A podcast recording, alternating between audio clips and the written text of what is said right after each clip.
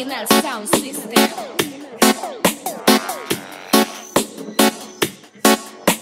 Mikey Macros.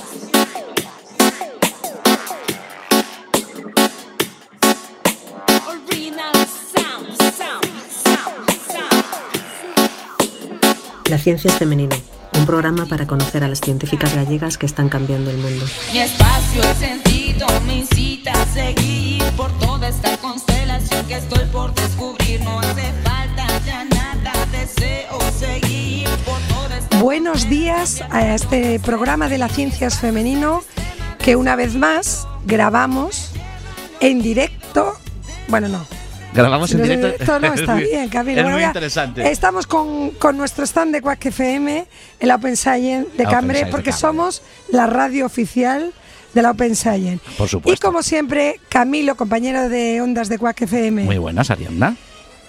Ah, Y yo una- tengo una duda siempre, Arianna. Es Ariana, sin D ni S bien, N raras. Exactamente. Muy de la ciencia femenino, hacemos una comunidad, porque eso es lo importante de Quack Claro, FM, claro. que somos asociación. Coges, coges a la dirección de la ciencia en femenino, coges al técnico de Minority Sports, coges el equipo de Quack FM y hacemos y vienes aquí a Cambre. a darnos visibilidad A dar y darle visibilidad. visibilidad a la Open Science.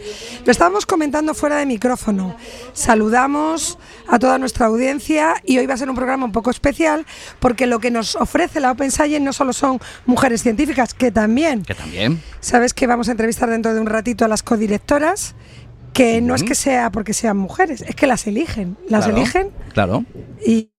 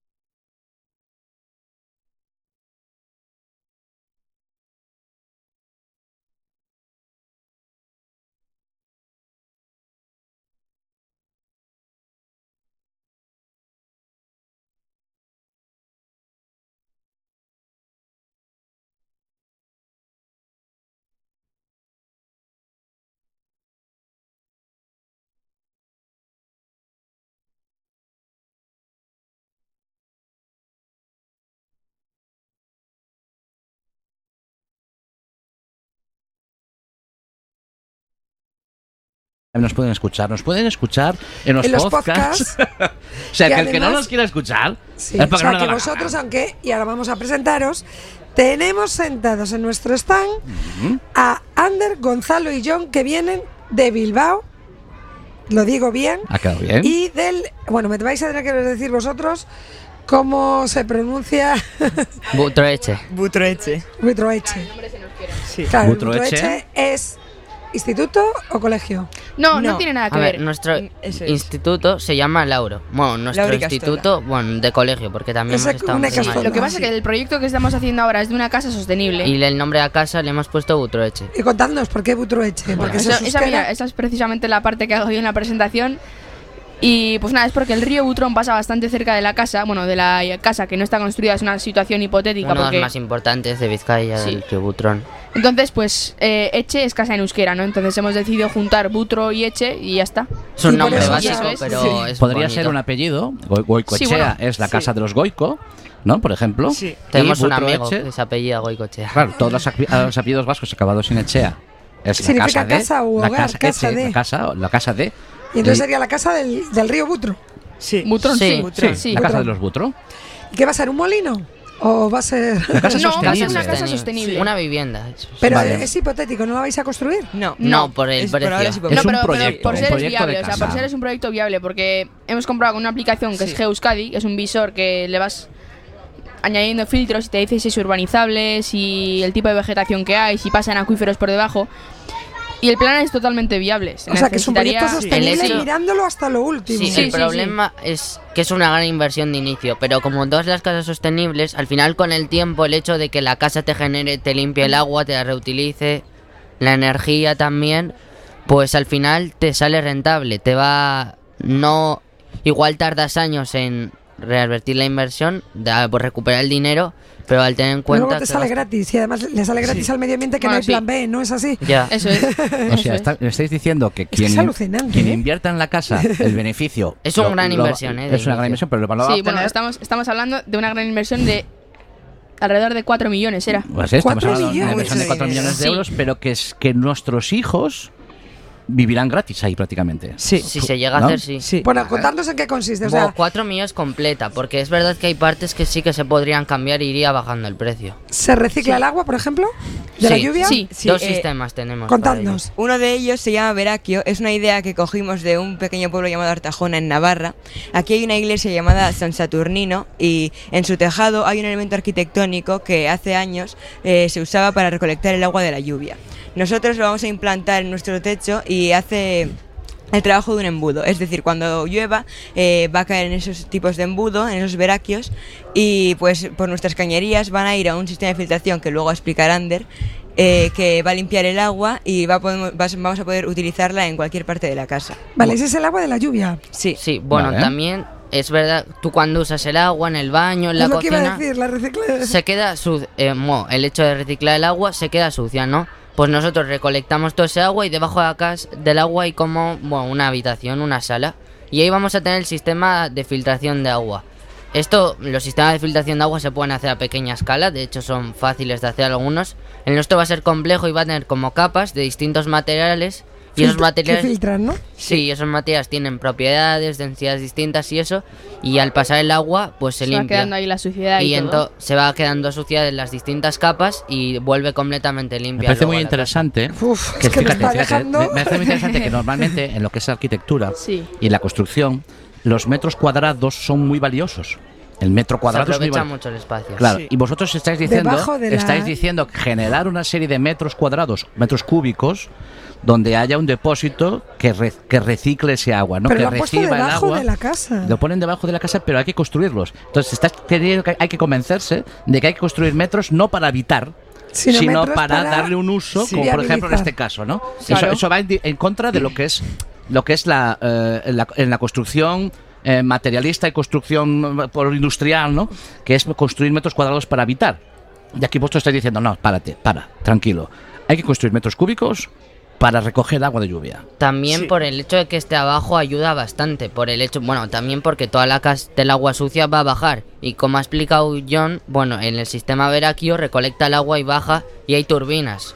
Y así, aprovechando que el agua va bajando, pues la energía que crea el mover Ok, las o sea, aprovecháis ese- esa, esa energía que, que de la caída del agua hasta el sótano para generar eh, cierta Sí, electricidad que sí. alimentaría unas baterías, quizás, ¿no? Sí. Vale. Sí, bueno, estamos hablando de eh, agua, que por cierto, ¿sabías una cosa, Camilo? Tenemos el agua que tenemos. Yo creo que ellos son conscientes. Sí. Sí. Todo el tiempo el ciclo del agua es el mismo. Hay el agua que hay. Bien sea en los ríos, bien sea en los pantanos, bien sea en el Sí. cielo, bien sea en el mar. Hay el agua que hay. Solo que con este cambio climático, las aguas están cayendo de forma distinta, Sí. porque a lo mejor no estamos pensando muy bien esos cambios de temperatura, Además, cómo en- afectan en, los en ciclos el del norte, agua. en el norte tenemos la sensación de que tenemos mucha agua, ¿no? Eh, Sí, eso tanto- sí, este- tenemos la sensación, pero también tenemos que tener la sensación, yo lo vine pensando hoy para aquí, de que necesitamos consumir mucha agua. Y no hablo de las personas, digo el ecosistema. Para Claro, mantenerlo así de ese verde, como lo verde tenemos, Sí. Necesitamos que haya mucha agua. Sí, claro, y porque no- siempre, siempre Cuenta, vemos las noticias que los pantanos están al 50%, 40%. Siempre vemos que hay sequía, hay situaciones de sequía en otros puntos del país. Claro, nosotros estamos viéndolo desde nuestras casas, en el País Vasco, por ejemplo, Llueve mucho. y, y dices, miras por la ventana, está lloviendo, y dices, aquí no tenemos ningún problema de agua, está, claro, al final lo ves todo como... Sí, pero para mantener, lejano, para mantener esto Sí, de verde, para mantener, para mantener verde esto, necesitamos que caiga, no que caiga mucha agua, sino que caiga de la manera que ha caído siempre. No estamos a- Que no puede, claro, porque puede caer mucha agua toda junta en el mismo día y no nos interesa. Claro, porque Que es lo que no estamos hay manera viendo de es aprovecharla que- casi. es a donde derivamos y lo que tenemos Claro, que evitar. Por los Por cambios ejemplo- bruscos de temperatura. por sí, ejemplo. por ejemplo, en Bilbao a veces ha habido, un- por ejemplo, una semana que no llovía, que hacía un calor horrible, y luego a siguiente semana un montón de tormentas y lloviendo sin Sí. parar. Y esa agua quizás no se aprovecha igual. Entonces, es- Que ha caído, llueve, al ah, final del año ha caído la misma agua. Claro, si llueve no periódicamente, igual. día tras día, por ejemplo, en fecha de lluvias, imagínate una semana entera que está lloviendo y las previsiones de tiempo así lo dicen, pues ahí así que tú puedes tomar medidas para intentar aprovechar toda esa agua. Pero si de repente una tormenta de verano, que al día anterior hacen 30 y pico grados, al día siguiente te levantas y está cayendo por la ventana un Claro. chaparrón, claro, eso siempre es muy difícil Claro. de aprovechar. ¿Qué. ¿Qué edad tenéis, eh, Ander, Gonzalo y John? 14. 14. Somos Qué bien se 2009. expresan, ¿eh? Qué bien se expresan del llevamos 2009. una- llevamos unos niños que han ido pasando por el Es que programa es que nos, potente, ¿eh? nos van a quitar el Nos van a trabajo, quitar van a este, quitar este trabajo. micrófono en dos minutos. Eh, estamos hablando del agua. El agua, venga, si te vamos, parece, seguimos. Energía, combustibles fósiles, sí, no. ¿Qué hacéis con esta casa? Bueno, a ver, Bueno. nosotros estamos más potenciando la electricidad, ya que es más fácil. Bueno, a ver, más fácil no, pero es energía reutilizable.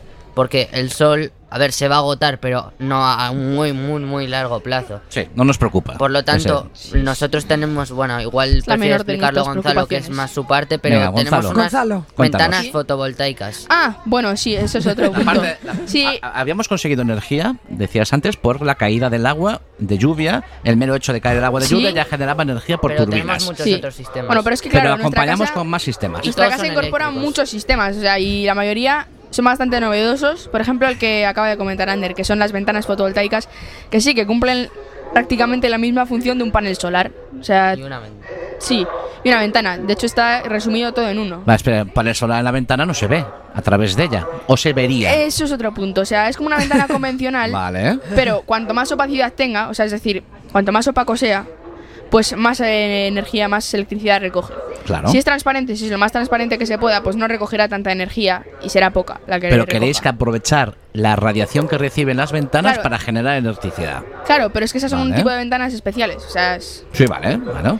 Que Y- y existen lo- ya. sí, existen, existen. Sí, De hecho, hay empresas que las Hay empresas que la que miré yo antes de hacer el proyecto este, estuvimos investigando, encontré una Onyx Solar, se llama Onyx Solar. Onyx. Está puesto en la, en la página de nuestro proyecto. Y pues Se eso. ha puesto el proyecto realizable. Estáis incluso viendo Sí. las empresas que Con podrían empresas poner. que podrían presupuestar. este, Además, para- es legal toda la construcción, ahí pasan también canales de electricidad, agua, o sea... Sí, es sector urbanizable, ¿no? Algo. O sea, si tuvieras el dinero, técnicamente se podría El dinero hacer. no es un problema. ¿Cuánta gente va Vamos a vivir? poner que el dinero no es un problema. ¿Es para una familia o para un Sí, colectivo una mayor? Sí, más bien una familia. Familia y de hecho a más gente cabría, porque Sí. son dos pisos. Sí, Vale. eso Aunque es. Tres dormitorios, no bueno, tiene. y lo de las ventanas, Pero la verdad. Las ventanas tenemos que Sí, generar me he, quedado, me he quedado con ganas de decir una cosa que, es- que lo tengo que decir, que es cuanto más opaco sea, ya sabes, que más energía recoge. Claro, lo interesante, por ejemplo, es ir combinándolas. Por ejemplo, en el baño no te interesa que tengas Por transparencia en las ventanas. En el baño no te interesa que te vean. Por ejemplo, en la mampara, no, en la mampara de ducha no, perdón, me he equivocado. En las ventanas En la del ventana baño del baño, por ejemplo, no te puedes interesaría poner una ventana ponerla. opaca y claro, eso recogería bastante energía, a mi punto de ver. Las, los Velux en la zona, porque la inclinación supongo que, que afecta a la Sí, recogida. No, pero Ariana, sí, estás poniendo ya cosas que ellos todavía tienen están en el proyecto. Vamos a verlo cómo, O cómo sea, nos lo en, explica. en la zona de... Tú ya quieres poner Velux. ¿Y Bueno, Velux? Velux ya no es. Ah, ya no es. No podemos hacer. Me refiero las del ático. las ventanas así inclinadas no recogen mejor la luz por la incidencia, por el grado. A ver. Bueno, en el modelo 3D tenemos de esas, Ander. No lo En el necesitas. techo. Bueno, tenemos poquito. Tenemos Sí, un poquito, pero sí. en el techo especialmente lo que ha explicado él va a estar lleno de veraquios, o sea, Ya. de embudos Del de ese estilo. Ah, Claro, por eso te decía yo que déjales que ellos ya tienen pensado algo para el tejado. Mm. Muy bien, En perfecto. este Sí. punto eh, hay que tener en cuenta que, claro, las ventanas fotovoltaicas son más caras que las normales y el sol Mm. no da en todas las direcciones. Pero ya hemos dicho que no, hay- el- no es un problema de dinero. Sí, el sí, dinero no pero- es un problema. pero- si tuvieras el dinero, si, imagínate, ponemos que eres Elon Musk, Sí, no tienes tienes todo el dinero problema. del mundo, eso se puede Vamos a, llamar, vamos, o a decir, vamos a decirlo a alguien de aquí que es. Amancio Ortega, por ejemplo. Perfecto, el dueño de Inditex. Eso es, por ejemplo, que Amancio Ortega tiene 65.000 millones en la cuenta del banco para gastarle lo que, Que no quiera. está mal. No hay ningún problema No, de no, dinero. Vamos allá yo. con la casa. Vamos allá con la casa. Hemos dicho ventanas que aprovechan la radiación solar para producir energía. Hemos dicho embudos que recogen el agua y Ah, la sí. caída del agua genera energía. Sí. ¿Qué Bueno, más genera pero- energía? Sí, tenemos No, también, no mira, lo del no techo que acabamos de hablar, tenemos aerogeneradores, como sí, turbinas, que Sí. como con el aire, nuestra casa está situada en una en un prado, hay bastante amplitud, o sea, por la zona. Es una zona bastante amplia, por lo tanto pasa bien el viento y pasa de más fuerte, por lo tanto tenemos unos cuantos aerogeneradores el- en el techo que Vale. se mueven y también generan energía. Tenemos generación de energía también por O generadores. sea que tenemos fotovoltaica, eh, tenemos aerogeneradores y tenemos el efecto del Bueno, agua lo de las hidráulico. ¿Qué ¿Y más? ¿Qué más? Sí, bueno, una cosa, esto es un poco Menos importante. menos Sí. importante, eso es algo más minoritario. Pero Como una. Nos encantan Como las cosas minoritarias, programa nos de deportes, encantan. eso es. Sí. Bueno, eh, pues es sí es algo que recogerá bastante menos energía, pero que bueno, es curioso de contar Ujú, y que encima se puede hacer. Y es unas bicicletas estáticas que al hacer pedales también produzcan energía, porque al final tu cuerpo, o sea, tú generas energía mecánica, eso se puede transformar en Claro. energía Y eléctrica. en. Yo no, sé yo no dónde habéis puesto esas bicicletas estáticas, pero yo... En el balcón. En el balcón. Fíjate, otro sitio donde, las, donde la, ese... Esto no es invento mío, ¿vale? Lo he visto ya, está hecho. Es en el escritorio. O sea, Debajo del escritorio, en tu despacho. en tu O sea, despacho, estás tú estás trabajando y a la vez estás generando energía. Pues ¿Vale? esas Y luego buena, es para los vecinos. Para que te ayuden. Bueno, si tienes todo ese dinero, no, no tienes problema en comprarles algunas bicicletas a los vecinos para Claro, que te... no tienes ningún problema porque hemos dicho que el dinero no es, No un, es un problema. problema. Eso es. O sea, generamos energía de muchísimas maneras, ¿vale? Sí. Os sabéis, eh, hemos hablado de eh, reciclaje de agua y de generación de energía. Sí. ¿Hay alguna, algún punto más para que sea Ah, sostenible? El material, Ah, Más materiales de construcción. sí. Vale. Cuéntanos. Porque, Cuéntanos, John. Él va a hablar sobre los generales y yo puedo hablar los aislantes, que también Venga, se vamos con los Bien. generales. Porque, claro, aquí hay que tener en cuenta que hay materiales que no, no están en España y entonces traerlos desde otro continente no sería Ya no tan es kilómetro cero. Eso es. Ah, ok, habéis tenido en cuenta incluso Sí. que, lo que se sean, produce en el que País sean Vasco. cercanos Sí. de con- Vale, ok. Cuenta, cuenta. Eh, concretamente, por ejemplo, el primero de todos es la madera de pino. Eh, el pino no es un árbol que sea español, pero es verdad que es muy abundante ahora porque se han hecho muchas plantaciones debido a que crece muy rápido y Ujú. por eso es un material muy abundante por aquí. Eh, además, en la construcción de una casa eh, tiene un- unas características muy importantes que, so- que es muy buen aislante térmico, acústico y eléctrico y por eso pues nosotros en este caso lo usaríamos en la estructura interi- de interior de nuestra casa. O sea, la, la estructura, en vez de ser metálico de hormigón, sería de pino. Eh, una parte sí. Una Sí, bueno, parte. la otra Ok. del ferro. Sí. ¿Y los incendios? Ah, es que no, no, Espera, deja, no espera, contar Sí, es que- todo. Está hablándole, dale. Claro, además ellos tienen industria de metalurgia Claro, muy, desarrollada. luego Vamos hay a otro ello. material que creo que ahora lo vas a comentar. Bueno, sí, lo comento ahora. Sí, que es muy que el ferro. El ferro que es un material bastante novedoso que muy poca gente conoce. Sí. Eh, está hecho a base de eh, materiales reutilizados. En concreto, pues cuando se le muere una casa, esos Escombros. escombros que, que quedan, que no se suelen usar para nada, en este caso se compactan y se crea el ferro. Se hacen es- bloques. Sí. Eh, este es un material muy resistente y estéticamente tiene un color como oxidado que en casas modernas podría quedar muy bien. Por cierto, voy a hacer un, eh, un- una publicidad de una de nuestras científicas. La directora de la Escuela de Caminos, de Ingeniería de. Caminos, se llama Isabel Laje, está en la Ciencias Femenino y es especialista en reutilización de todo el material. Por ejemplo, cuando rompes una carretera o los escombros de un edificio y está desarrollando ese problema de habéis tenido en diseño. cuenta, me están enseñando una foto del Ferroc y un- eh, es es, como es como un ladrillo, como un ladrillo sí, como una- Cocidito, color óxido, ¿no? con un sí, color óxido Oye, que tiene encanta. propiedades. Primera propiedad es que es reciclado. pone un artículo. Eso es la primera propiedad. Y lo encontrasteis vosotros. Nadie os Sí. sugirió nada. Mira, aquí pone un artículo. El sustituto Además, del cemento, los el ferro. que se suelen desechar, no, se, no suelen darse no muchas suelen- utilidades. No se le está dando una utilidad, evidentemente, porque El lo que se suele hacer es utilización para relleno, que, que es, que es lo mismo que no darle utilidad, ¿vale? Y, y, sin embargo, de esta manera tiene una segunda vida, ¿no? Y no solo eso, es que además una de las industrias más contaminantes es precisamente la cementera. Claro. Y sustituiría una Por lo gran parte de eso. Esto ¿no? es el sustituto del cemento. Vale, muy bien. Entonces, Ferro. O sea, a ver, igual sí que necesitaremos algo de cemento, pero en su mayoría y tenemos si este recurso. utilizaríais este recurso. Claro, eso es. Vale. Oye, churísimo. Esas las sí, generales, pero Luego están los aislantes. los aislantes. Como aislar. Normalmente la gente cuando piensa en aislar una casa, bueno, en nuestro caso es aislada térmicamente y acústicamente. Cuando tú aislas una casa, estás pensando como que es solo va- vale para mejorar la calidad de vida, porque mantienes una buena temperatura, no hay ruido o hay menos ruido. Pero también hay que tener en cuenta que supone bastante buen ahorro energético. Porque le- es principalmente el térmico, porque el hecho de mantener la temperatura, no tener que estar calentando la casa todo el rato así, supone bastante ahorro energético. Y el acústico, evidentemente, al medio ambiente le favorece porque evitas la contaminación acústica, que es una contaminación que no se habla mucho de ella, pero también Sí. es bastante mala Sí. para el medio ambiente. Y nosotros hemos utilizado tres materiales para ello. Eh, do- uno bastante poco conocido, uno más o menos conocido y otro muy muy conocido. Vale. El más conocido que es para el techo utilizamos la paja, que probablemente la conozcáis, está por todo el Sí. mundo. Vale. Por lo tanto es fácil de conseguir, es muy barata y también es ligera, por lo que es fácil de transportar. Pero lo que mucha gente no sabe es que si la compactas es de los mejores aislantes térmicos y acústicos. Vale. Y en muchas casas sostenibles del norte, del norte de Europa, especialmente los países nórdicos, que son los que más avanzados van así en casas En sostenibles, términos de casas sostenibles. pues ¿no? se están empezando a hacer casas de completamente de paja. Con- utilizando la eh, paja como aislante. Segundo aislante, que es el que me- un poco menos conocido. Eh, eso es, bueno, a ver, primero digo el más, el más conocido porque si no este no es más difícil de explicar.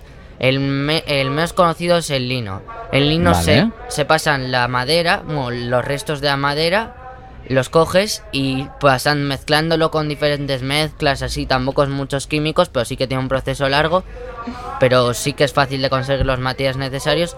Pues consigues el lino que al principio es una pasta, lo haces bloques y se crean bloques y es un material es del es un material muy novedoso también y muy muy buen aislante. Y Vale. este nosotros en nuestra casa, en nuestro caso va a ser el, el principal, el material principal. ¿Y ese menos conocido, casi desconocido, cuál sería? Bueno, a ver, ese para mí es el menos conocido, aunque El este, de también es un Este, poco este que conocido. comentabas, ¿no? El lino. Y luego Pues para es- los huecos pequeños, porque al final esto se vende en bloques y tampoco es, es difícil de cortar, Para los no lo rellenos, puedes sí. ajustar Igual- tanto. Vale. igual el Lo que sería el no relleno, como el que menos vamos a usar, van a ser aerogeles aislantes, que ya hay Vale. distintas marcas que los crean, que estos son, de lo, en el mercado se supone que son los mejores, térmicamente son los mejores, los que mejores hacen aislamiento térmico, acústico menos, pero también hacen, y estos ya serán para los huecos más pequeños de relleno. Sí, porque es más fácil trabajar con ellos. Mirad, él estaba comentando de sus, de sus contactos. ¿Sabes a quién le voy a pasar yo este, este, justo este tramo tan interesante de la casa sostenible? Cuéntame. A Pablo y a Senén de Inditex, que son los que están llevando los comedores 360 y están metiendo la sostenibilidad a Claro. niveles que no te puedes ni Pues imaginar. que busquen el y proyecto. este corte me parecéis buenísimos. El proyecto tres. que lo busquen. Butroetxe, y ahí van a tener muchas ideas. TX, igual eso es de así. Sí, con Sí, terminado en. TX. Sí, bueno. Mira, también me quedaría con ellos hablando un montón, pero es que tenemos sin comer aquí al tercer Sí, premio sí, de un sí. proyecto de divulgación que fue el tercer premio en Nueva York, que yo os invito a vosotros que os veo espabiladísimos, que vamos, Bueno, que vosotros gracias. llegáis lejos y escucháis, que siempre se aprende mucho. Yo ya he aprendido mucho hoy, Sí, ¿eh? hoy llevamos una. Pues vamos a escucharle porque eh, ponemos muy un poquito de Bueno, Os música. agradecemos, os Nosotros agradecemos. igual tenemos eh, que ir al stand. A, Claro, a tenemos ahí lo que se esperando. está. nosotros a O sea, comer. muchísimas gracias por vosotros a comer. Muchísimas Oye, gracias por muchísimas estado gracias. aquí, Mira, ¿vale? dejadle No, el gracias teléfono. por. Dejadle el teléfono a producción para que oigáis el problema en el podcast y ya lo tengáis guardado para siempre. Vale. Vale. Forever, os habéis expresado súper bien. ¿eh? Muy bien, muy bien. Perfecto. Gracias. Gracias, chicos. Enhorabuena. Venga, chao, chao. Bueno, Chao.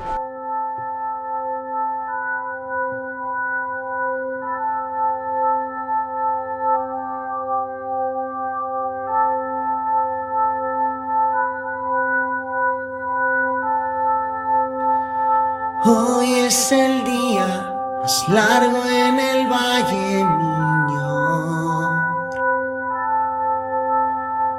Cada destello en la costa y el cielo es mejor.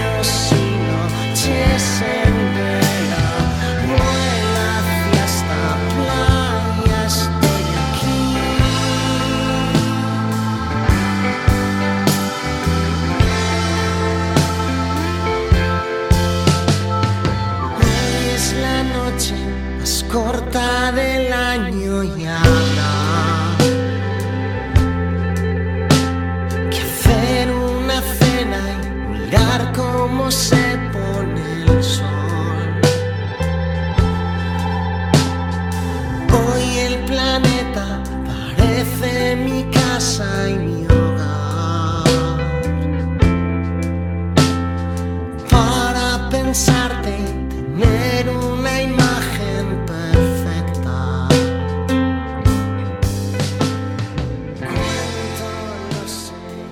Camilo, tenemos sentada en esta Open Science y en este programa especial de la ciencia femenino hecho en la propia feria, gracias Camilo una vez más por acompañarnos, a Lina. Lina viene de Medellín, Colombia, es una de las, de las es- exposiciones o de las personas en divulgación que vienen de muy lejos, probablemente de la que más lejos viene, Medellín, Colombia. Bueno, pero ahora, ahora el mundo es un pañuelo, El ¿no? mundo es español, pero está presente. Sí, sí, ha sí, hecho sí. su viajito. Está presencial. Está presencial. Que ahora nos contarás mm, si es la primera vez que vienes a Cambre. Lina, ¿eres profesora en Colombia? No, no, soy estudiante de psicología de último semestre. Ya estoy a puertas de graduarme, de dejar mi alma mater. Y vienes con un proyecto que, atención, atención, que esto es importante, el duelo en los niños. Antes justo de empezar a grabar, que estábamos escuchando la música, ella de- estábamos diciendo, vaya tema, ¿no? No, Y- de hecho iba iba a empezar a hablar. Vale, vale, vale, vale, vale, vale, que esto Claro, sí, tenemos que grabar. diciendo, lo tenemos se que está grabar. perdiendo siempre.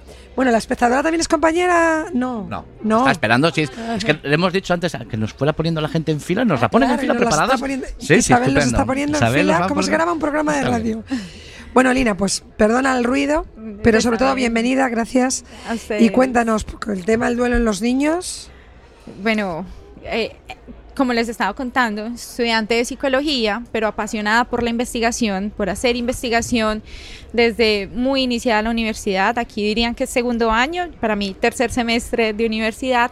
Y, y bueno, eh, en algún momento me preguntaba como, bueno, todo el tiempo leo libros sobre duelo porque es un tema que me encanta, me, me gusta mucho todo lo que tiene que ver con la muerte del duelo. ¿Será porque es tabú y a nadie le gusta y a mí entonces hace que, que bueno, y si nadie habla de él, yo, te- yo sí quiero saber. Está claro que poco, fue ¿no? vocacional la psicología. Muy bien.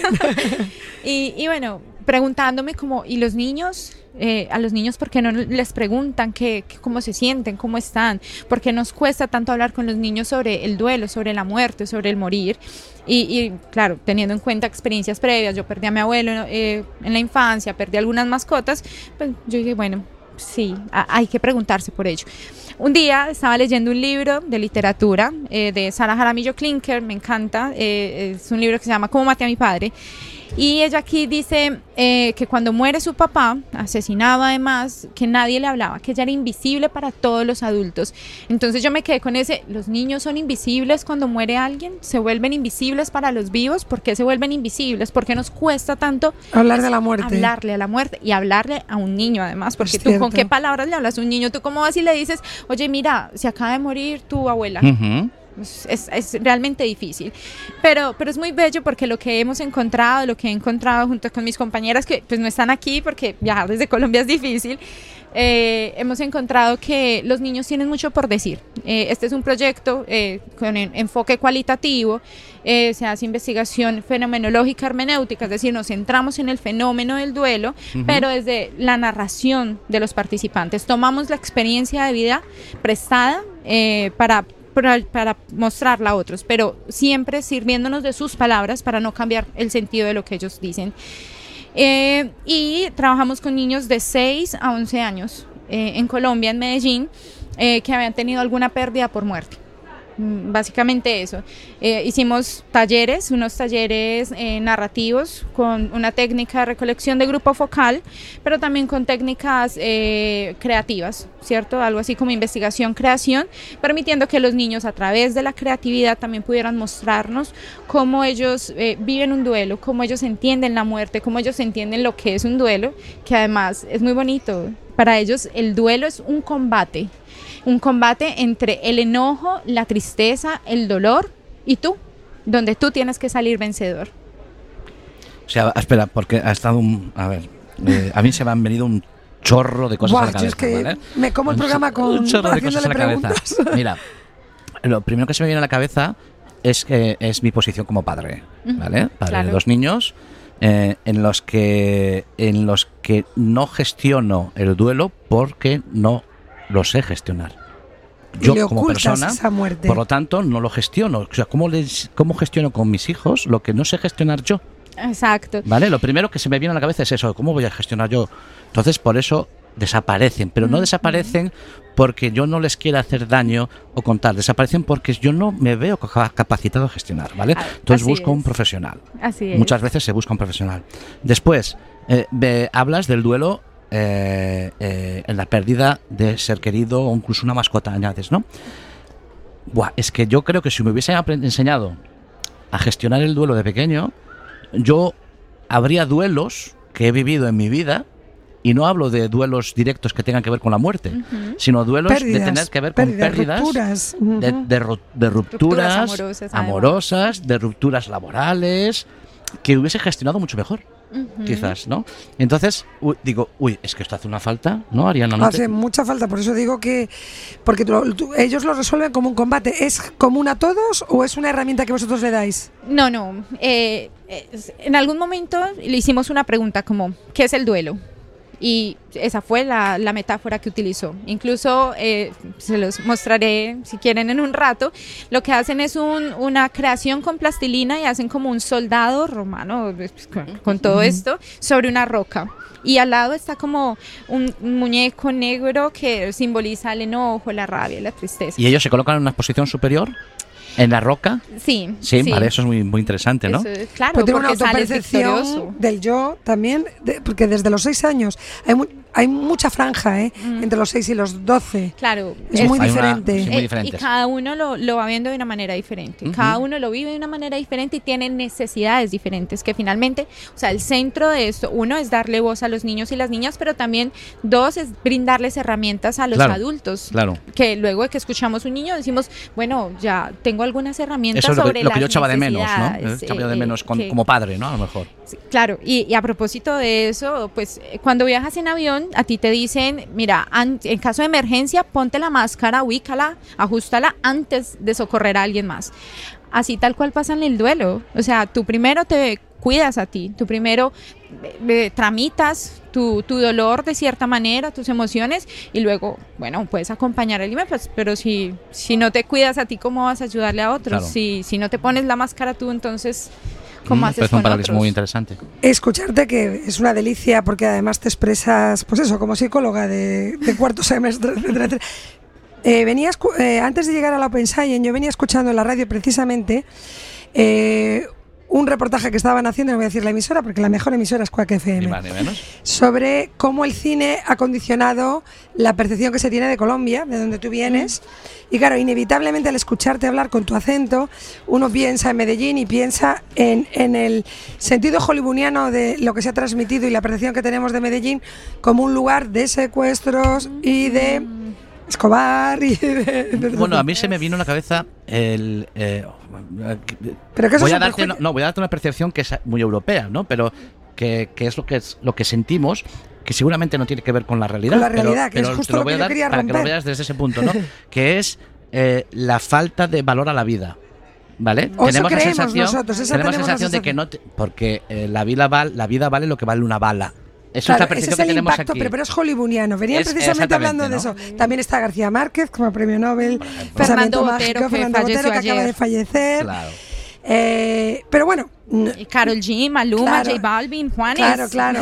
De hecho, van a venir a actuar el día 12, Juanes y, y, mm, el de la bicicleta, ¿cómo se llama? Eh, Vives, Carlos Carlos Vives. Vives. Vienen, a- vienen al Wikicenter a hacer. eh, o sea, ya te digo que estábamos hablando un poco del entorno y por eso no puedo evitar preguntarte, pregunta de periodista, ¿hay más incidencia de muertes en Medellín de lo que nosotros podemos imaginar, precisamente por este sentimiento hollywoodiano que tenemos? Esa percepción o, que tenemos. ¿O no hay tantas muertes como nosotros?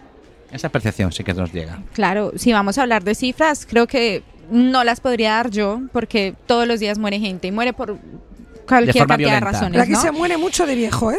Eh, bueno, es verdad, Colombia ha sido un país que ha sido muy golpeado por la violencia, la violencia estructural, ¿cierto? Violencias eh, que tienen que ver con grupos al margen de la ley, también con grupos que se van armando al interior de, de los barrios, de las comunidades, Eh, pero, pero aunque pareciera que la vida vale lo que vale una bala, eh, creo que hoy podemos hablar de una Colombia distinta, de una Medellín distinta. Medellín ha sido una de las ciudades más golpeadas por la violencia en Colombia, eh, pero creo que la investigación, eh, sobre todo, nos ha llevado a pensarnos una Medellín distinta, porque si bien es una ciudad no tan grande, eh, donde, claro, tú a la vuelta de la esquina se encuentras cualquier cantidad de ofertas, ¿cierto? Eh, hoy, eh, digamos que encuentras también el otro lado.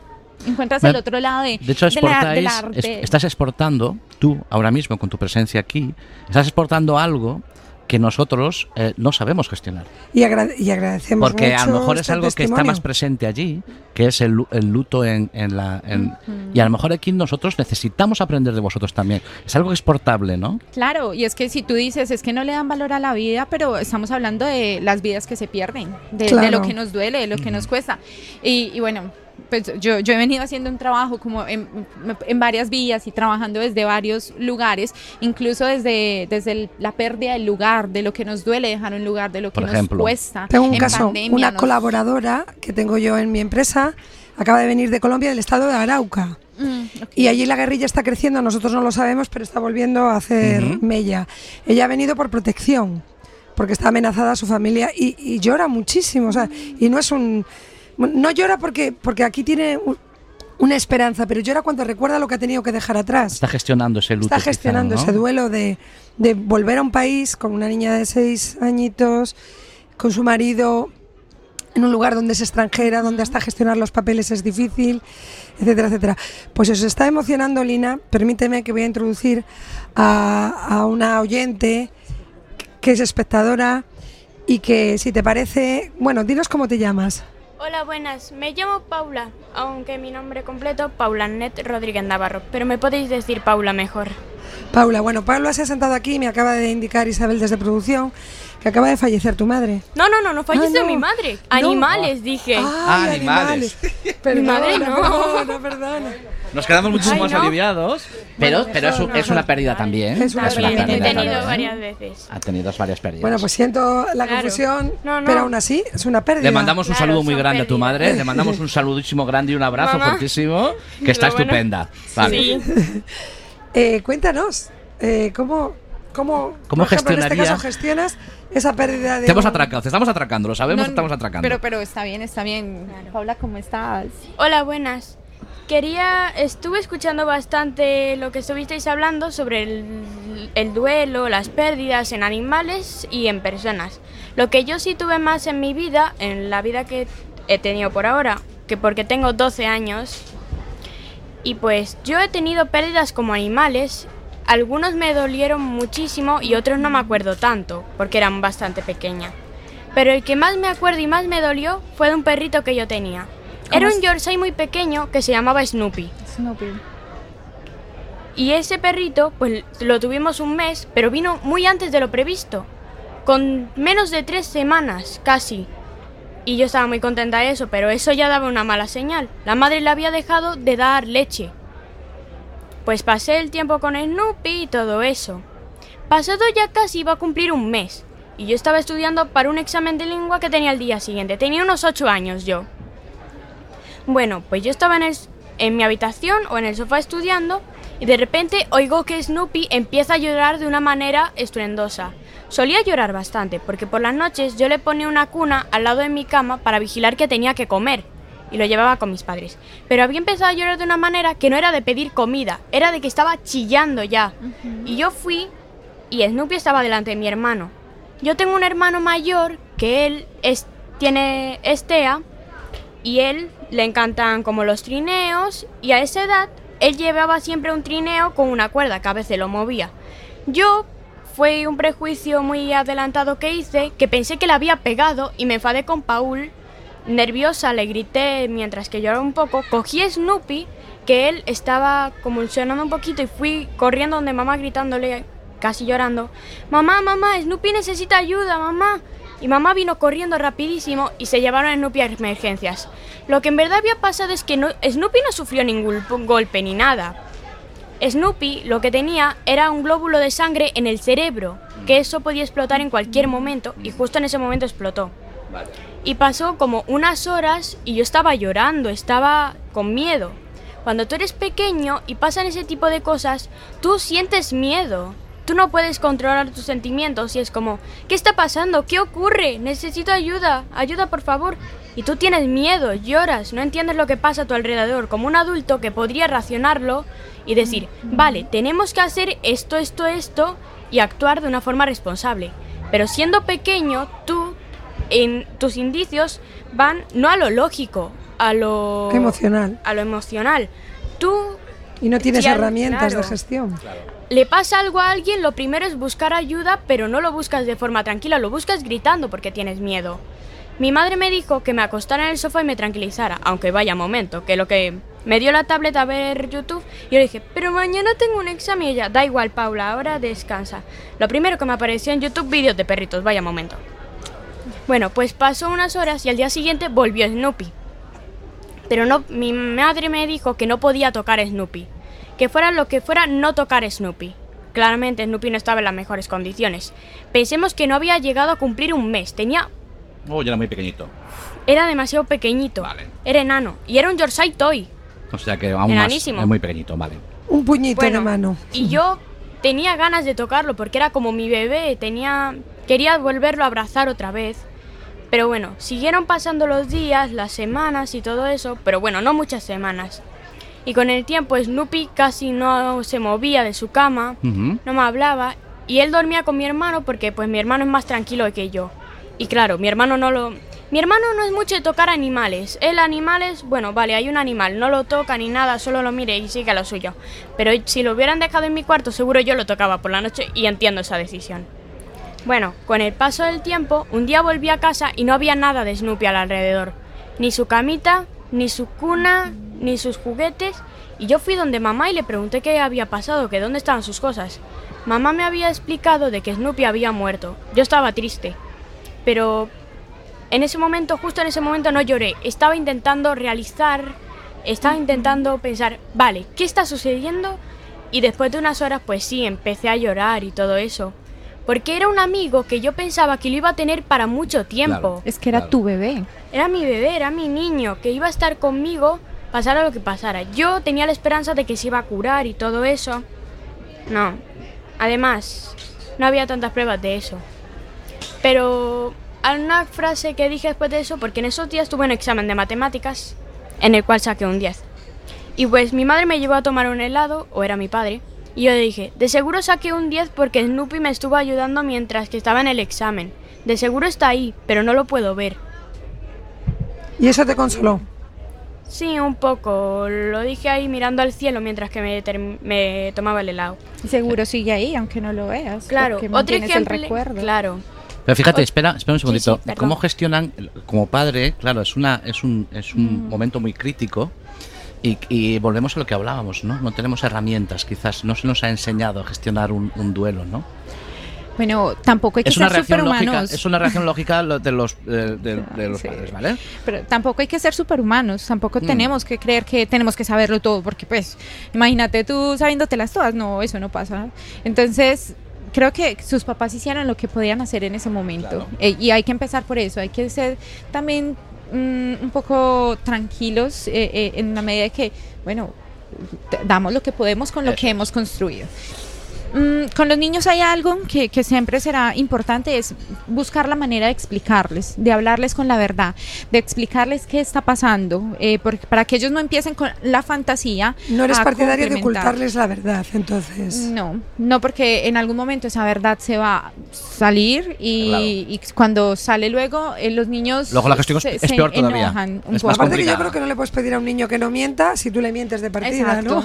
¿no? Sí, totalmente. Probablemente es incoherente. Sí, y, y es un niño que luego va a decir, entonces, eh, ¿qué, qué voy a creer ahora? Claro. Si, si me has mentido con esto, Claro. fue una paciente que le mintieron sobre la causa de la muerte de su mamá y ella luego decía, y entonces yo a quién le voy a creer ahora si ustedes no me dicen la verdad Claro, nunca? Me, me dejas en, me dejas en el aire. O sea, Exacto. me quedo sin, Entonces, sin con, nada agarrarme. con los niños habrá que decirles la verdad, explicarles qué está pasando, cómo está pasando, cuáles son las posibilidades, responder sus preguntas, pero también preguntarles por el cómo se sienten y qué necesidad tienen en ese momento.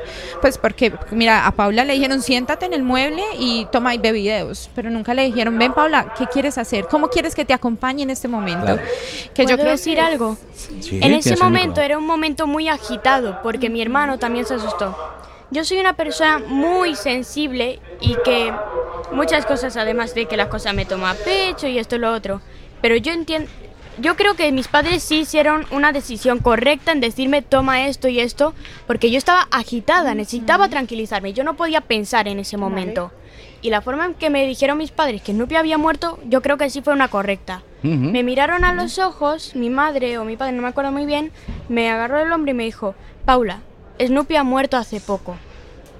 Y yo pues lo entendí. Bueno, lo entendí después de unos pocos minutos de Claro. decir qué. También me pasó otra muerte de otro perro, pero yo no estuve presente. Eh, ahora os explico qué significa presente.